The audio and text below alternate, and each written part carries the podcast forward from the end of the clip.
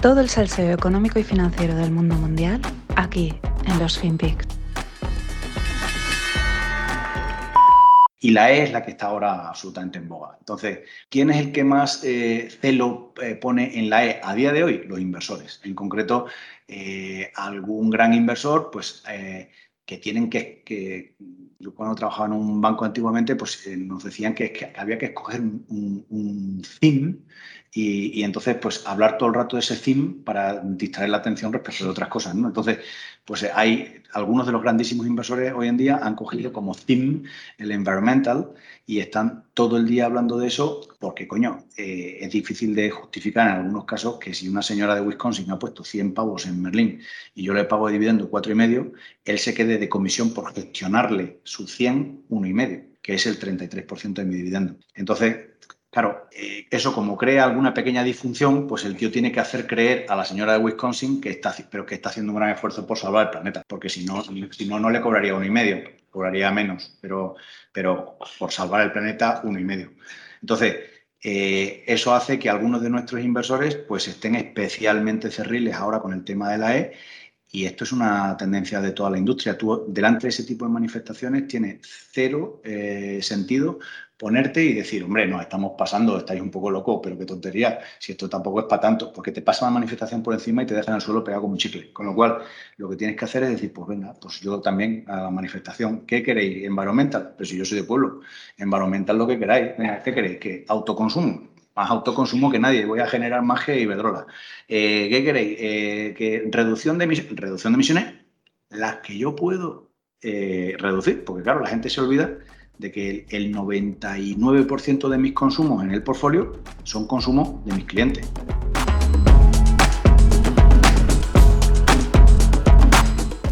Hola no financieros, qué gran audio y como dice mi amigo Asier, vaya Dios es este tío. Este es Ismael Clemente. Si yo soy de pueblo, ahora os lo vuelvo a poner. Con lo cual, lo que tienes que hacer es decir, pues venga, pues yo también a la manifestación, ¿qué queréis? Environmental, pero si yo soy de pueblo, environmental lo que queráis, ¿qué queréis? Un auténtico dios, un auténtico dios. Ismael Clemente es el CEO de Merlin, la, la cotizada del IBEX dedicada al sector inmobiliario, y es un grande. No solo por lo que dice, sino porque es verdad que es uno de los grandes ejecutivos de este país. Y es un tío, como veis, llano y directo. Es de pueblo, sí, sí, es de Valencia de Monbuey en Badajoz. Y y bueno, este corte ya es imprescindible, pasa a la biblioteca de los que voy poniendo habitualmente, pero también es que me parece, en nada, en dos minutitos, tenéis explicada la industria financiera en la parte más comercial y también podemos entender pues todas las narrativas y todos los rollos que cuentan y, el, y la E, ¿no? Me molaba la E. Yo al principio también decía la E, environmental. Y además me mola, por hay que decirlo en castellano, environmental, ¿no? Environmental, no, environmental. Si yo soy de pueblo, vaya auténtico Dios. O sea, es que esto, esto es una clase magistral de cómo hay que... Eh, pues, pues eso, de, para, para los retailers, ¿no? Y, vaya crack, es que no, hay más palabras, no hay más palabras para este auténtico crack, si yo sé de pueblo. Bueno, siguiendo con el tema del medio ambiente, el COP están por ahí en sus historias, eh, las petroleras y el medio ambiente. La semana pasada, estos últimos días, se ponía, mm, se hacía viral un vídeo de un político americano, así negrete, igual lo habéis visto, y el tío hacía una crítica, no me acuerdo si estaba en, el, en un congreso, en un municipio tal, eh, pues sobre todo diciendo que están los políticos dictando eh, cómo tienen que gastar las empresas el dinero, con toda la historia esta de la economía verde, ¿no? De pues tenéis que gastar el dinero aquí, allá, ¿no? Sobre todo especialmente las petroleras, ¿no? Claro, como buen americano, eh, apuntaba que eso era un atentado contra la libertad y que no es nadie, respondiendo a los pilares fundamentales de Estados Unidos, nadie es para decir cómo una empresa tiene que gastar su, gastar su dinero no. O sea, chapó qué importantes son los valores. Parece una tontería, pero es importante tener unos principios, unos valores y ser fiel a ellos. Los Estados Unidos, si no se caen, es por esta mm, fricada que nos puede parecer de, la libertad. Bien, pues es que resulta que con toda esta subida que tenemos tenido del petróleo, recordar que hace nada, un año y pico estaba en negativo, pero con toda esta subida, las empresas se han llenado de pasta, han hecho mucho dinero las empresas petroleras, pero no tienen claro dónde gastar el dinero, tienen todo el dinero parado. ¿Por qué? Por los temas medioambientales y regulatorios. Pues claro, dicen, yo invertiría, montaría aquí una, pues yo qué sé, una petrolera o una gas, no sé cómo se diga, que no me sale ahora el nombre, para gestionar el petróleo, no me sale el maldito nombre, eh, podríamos invertir, pero claro, si me estás amenazando con que me vas a meter regulación, que me vas a cortar el chiringuito, que me vas a meter palos por todos lados, pues yo no me gasto el dinero y me espero a ver qué es lo que sucede. Y así estamos que se necesitan infraestructuras con el problema de, energía, pero no las hay porque, claro, las petroleras, las empresas han dicho, pues yo no las monto, ya veremos. En fin, un buen cuello de botella. Y la que no cierra eh, es Maersk. Eh, Maersk es la. Pues es una de las mayores. Bueno, las, perdón. La que no cierra, las que no cierran, que me he liado, son las, las navieras, ¿no? Y hablo sobre todo de Maersk. Están haciendo el, el agosto con los problemas de logística global. Eh, Maersk es la mayor naviera del mundo. vamos, vamos, líder absoluto. Y eh, parte de los problemas de la cadena logística, entre otras cosas, pues viene derivado, ya lo vimos, ya nos lo contó Ino desde Tailandia, mm, por ese control que hacen de los contenedores. Quitaron contenedores del mercado porque no los gastaban, pero han dicho, oye, qué bien está que no hayan contenedores, porque así suben el precio. Bueno, pues estos de Maersk salen, pero con toda la cara, y dicen que eh, no ven que esto de la crisis, el problema de la cadena de suministro se vaya a solucionar, no le ven fin, pero al mismo tiempo publican eh, su mejor trimestre en beneficios en sus 117 años de historia. O sea, lo curioso de esto es que no se corten en decirlo, ¿no? Que ya directamente vamos a salir a decirlo, nos reímos y esto es un cachondeo. Ahora veremos el cachondeo que es ya todo el mercado. Pero vamos con otra que cierra una parte. Hablo de Zillow. Zillow es un marketplace inmobiliario líder en Estados Unidos, un auténtico éxito y rotundo de empresa, eh, startup tecnológica, tal, tal, tal, que sale a lo bestia. Bueno, pues ayer anunciaba que cierra una de sus divisiones por pérdidas de 300 millones y que recortará su plantilla un 25%. ¿Qué división cierra? Pues cierra la de comprar viviendas, reformarlas y venderlas. Era una cosa, una línea de negocio que habían sacado. A todo esto, ¿Qué pasa? Que entre el vaivén que le han metido a esta división, pues cogían y sacaban a la venta 7.000 viviendas por debajo del coste de adquisición, debido al, pues eso, al terremotillo interno que están teniendo. Terremotillo entre comillas, ¿no? Porque hay quien dice, ostras, esto huele a subprime, hostia, eh, esto es una gran inmobiliaria tecnológica teniendo problemas, acordémonos de Evergrande, en fin. No tiene mucho, o sea, no es que tenga una conexión directa, o igual sí, ya lo sabremos. Pero aquí lo que me parece interesante es la idea de negocio. Es una otra idea de negocio inmobiliario que mucha gente tendría en mente, ¿no? Y mucha gente igual dice, ah, pues compro casas, las reformo, pues, y pensando que es súper rentable. Pues de momento, que una gran empresa lo haga es la pregunta que uno se tiene que hacer, incluso, y que muchas veces yo me hago en los mercados. A ver, si estos tíos que son más listos que yo no lo consiguen, calma, que tú tampoco lo vas a conseguir. Y algo sucede en Corea. Seguimos con estas señales raras de mercado que de momento pues quedan en plena anécdota y perfectas para comentar en los FinPix. Hoy hablo desde Corea, me refiero a Corea del Sur, que hay que tener en cuenta, es una economía de primer mundo, totalmente avanzada, etc. Bueno, primero anunciaban el otro día que volvían a subir los tipos, que era, vamos, el, board del, Banco Central de allí decían es, es necesario, tenemos que subir los tipos. Pero es que luego parece ser que las instituciones se han tenido que lanzar a intervenir fuertemente el mercado eh, financiero allí, el COSPI, que es el índice, porque parecía que se iba a desplomar. Bueno, mm, es llamativo, estaremos al tanto. Por cierto, hoy se ha confirmado el TAPER desde la Reserva Federal con Powell.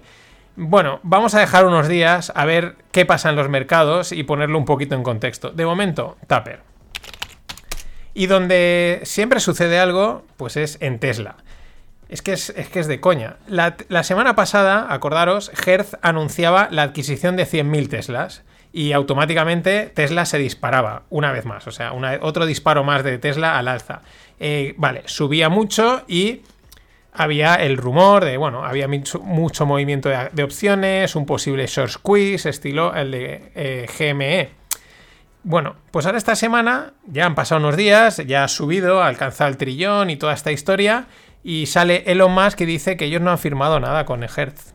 Que eso está ahí y tal, pero, o sea, quitándole seriedad al tema, ¿no? O sea, quitándole veracidad, ¿no? Diciendo, no, no hemos firmado nada, no, no sé. Mm, pero tío, sale a decirlo antes, ¿no? O sea, otro squeeze, eh, vamos, Perdón, es que es de coña, o sea, por eso digo, es, de coña, ¿no? Como la SEC tarda en intervenir, pues yo creo que la gente se ha tomado el mercado como un cachondeo. Eh, también pasaba ayer, el ticker car, que corresponde a la empresa de coches de alquiler Avis, que todo el mundo conoce, se disparaba un 50% en el día, pero un 50%, o sea, subía verticalmente. Vale, otro squeeze a la saca. Otro más. Esto es un tema que muchos apuntan que es una de las consecuencias de la política de la Fed de suministrar colateral de manera indefinida, que han convertido todos los mercados en un auténtico chiste. O sea, aquí ya vale todo, jajaja, jiji, todo sube hacia arriba. Es una auténtica locura. Es, vamos, es normal que mucha gente estemos diciendo, mira, yo me estoy, lo veo desde fuera porque esto ya no sé, no tiene ningún sentido. Ojo, porque he visto, lo que pasa es que no puedo matizaros aún más porque no lo he investigado suficiente. Comentan, gente está pro de, analizar los mercados como toca, eh, una posible explosión de gamma en Tesla, en la cotización, ¿no? De los coches. Es decir, traduciéndolo, una especie de super squeeze a lo bestia, o sea, una cosa loquísima. El volumen de opciones que se está negociando en Tesla es una auténtica barbaridad. Dicen que sería el caballo de Troya metido en el SP y que reventaría la inversión pasiva. Eh, como os he dicho, he leído un par de hilos, mm, se están generando más, eh, con lo cual esto aún tengo que investigarlo y entenderlo bien. Y en cuanto lo tenga claro, pues lo traeré y lo, comentaré. Pero lo aviso porque no vaya a ser que esto mañana estalle y, bueno, pues porque estemos al tanto. Y nada, darle las gracias una vez más, porque repite, José Luis Valdez Fernández me invita a una caña y una gilda a tu salud. Gracias de verdad. Vamos con, lo, con el mundo tequi.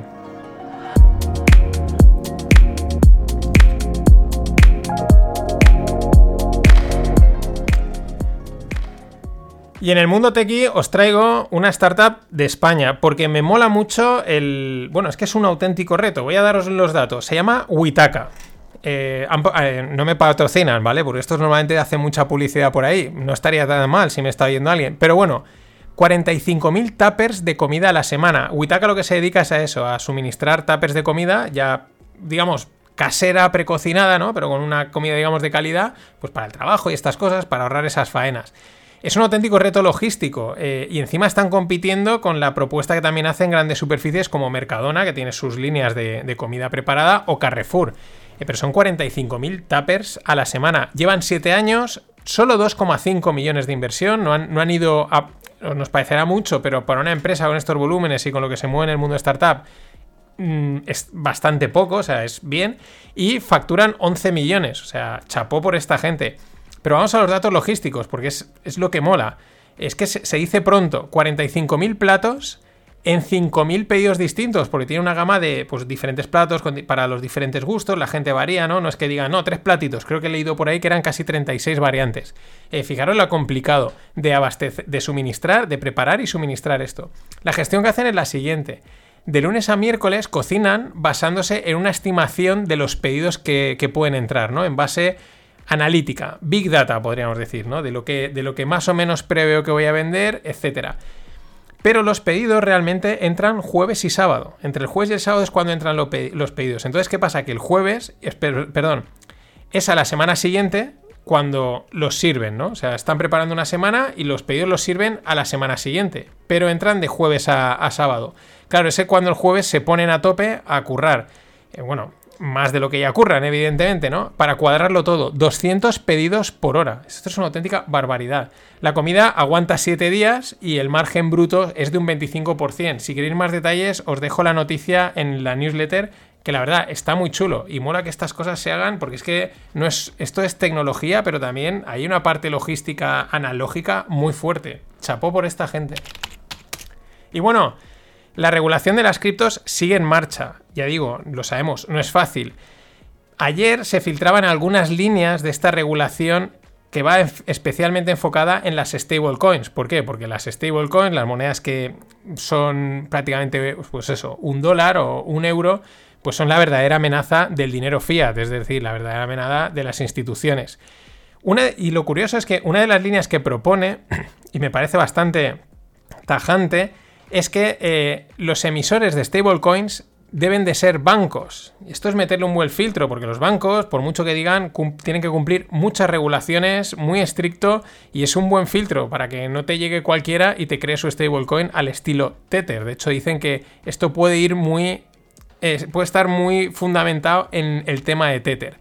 Pero lo que es curioso es que también salía por ahí, que no he podido rescatarla, pero la vi ayer, una política reguladora que está metida en este tema y decía que Bitcoin era la referencia. Y digo, pero si Bitcoin no es una stablecoin, de momento. O sea, ¿cómo que es la referencia si está regulando Bitcoin? Eh, stablecoins. En fin, cosas de los reguladores que dan una de cal y una de arena y al final mal. Y la noticia real, la guay, bueno, guay pasaba hoy era un secuestro para robar bitcoins. Zarin Denzel denunciaba el secuestro y agresiones en su propio domicilio con el objetivo de obtener las claves de acceso a sus bitcoins, los cuales, según se dice, estarían valorados en algunos millones de, euros. Eh, aquí está la historia. Según la primera versión de los hechos, los ladrones habrían conseguido los bitcoins. Dicen que, que si le habrían pegado, le habían hecho cortes en el pecho en su propia casa. Eh, luego en la segunda versión parece ser que lo de los bitcoins ya no se menciona. Bueno, eh, ¿quién es Zarin Denzel? Pues Zarin Denzel, eh, esto le sucedía en Madrid, donde tiene domicilio, es americano, reside entre Estados Unidos, Madrid y no sé dónde más. Es el fundador de la red social Twenty, una red social para gente joven, muy joven, para mm, la pubertad por ahí, yo qué sé. Pero es una red social que se vendió por 70 millones a Telefónica y que pasó de ser red social a ser un operador móvil. Cosas que en, cosas de Telefónica, esto algún día lo entenderemos, ¿no? Pero bueno, al tema. Eh, primero están las sospechas sobre la veracidad de lo que denuncia por ese cambio de declaración. Hay quien especula que si esto está montado para evadir impuestos y decir que me han robado los bitcoins pero los tengo. En fin, ese fregado, bueno, pues tampoco es nada raro y tampoco nos vamos a meter en, en ello. Lo interesante es que resalta un riesgo, otro más del que nadie habla y que este suceso expone. Ya digo, sea verídico o no, la gente ha sido consciente, porque no quería verlo, de algo que puede pasar. La noticia esta saca a la luz el riesgo de tener tus bitcoins, o mejor dicho, las claves, porque al final es un numerito está por ahí, con la clave accedes, en casa. Claro, esto los bitcoiners eh, lo han vendido desde siempre como algo muy ideal bajo el lema Not your money, not your keys, como si tu dinero en el banco no estuviese seguro. Esto es como si te dicen, si no has revisado el avión en el que vas a volar, no estás seguro. Esto es una cosa que ahora veremos que, pues bueno, esta noticia saca a la luz porque eh, pues es algo que lo piensas y dices, claro, es que eh, puede pasar. Pone también de manifiesto, que es la historia, eh, la razón, perdón, la razón primera por la que se inventaron los bancos hace cientos de años. ¿Cuál es la razón por la que se inventaron los bancos? Custodiar el dinero. Vamos a ponernos, vamos a irnos, vamos, cientos de cientos de años para atrás. Antes, cualquier ladrón sabía que en cualquier casa había bastante dinero. Imagínalo bien que se tiene que dormir sabiendo que tienes todos tus ahorros en tu casa y que si se quema, se inunda o entran a robar, todos tus ahorros desaparecen. Vamos, dormir a pierna suelta seguro. Nótese la ironía.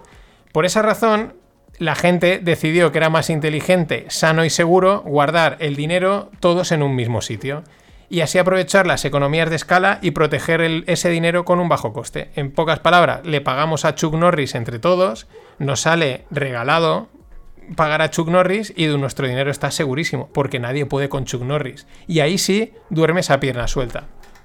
Es inteligente esta decisión por la delegación de responsabilidad y la transferencia de riesgos. Es decir, tú me guardas el dinero, yo duermo tranquilo, y si le pasa algo al dinero, voy y te pido a ti responsabilidades.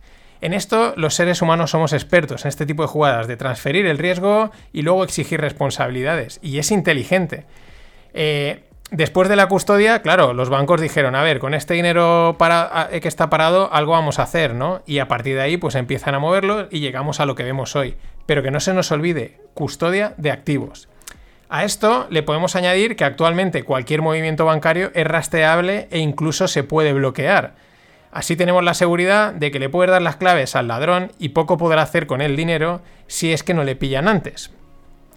El sistema bancario y financiero pese a sus defectos, es darwiniano. Está montado desde hace mucho tiempo y mejorado cada cierto tiempo.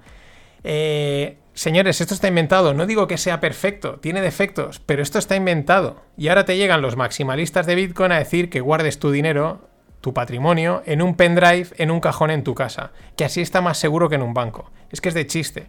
Y es que encima, para colmo, han salido expertos en privacidad y seguridad de las criptos a decir que es que las claves no hay que guardarlas en casa y es imprescindible utilizar time locks. Y entonces yo me pregunto, vale, pues si la gracia de Bitcoin es que lo podías tener en tu casa y no, lo no debes de guardarlo en casa, ¿dónde lo guardas entonces? ¿En un custodio cripto? Eso al final es un banco. O mejor dicho, lo guardamos bajo la gran W. Qué gran peli, ¿eh?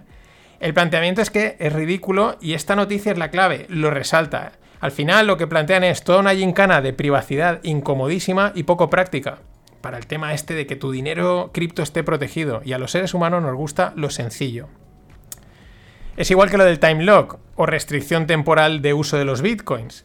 Eh, por la misma razón que te dicen utiliza time lock, ¿no? que los bitcoins no se puedan gastar al momento, hay ahí un poquito de retraso, pues por la misma razón eh, no está nada mal que las transferencias bancarias puedan tardar unas horas en llegar.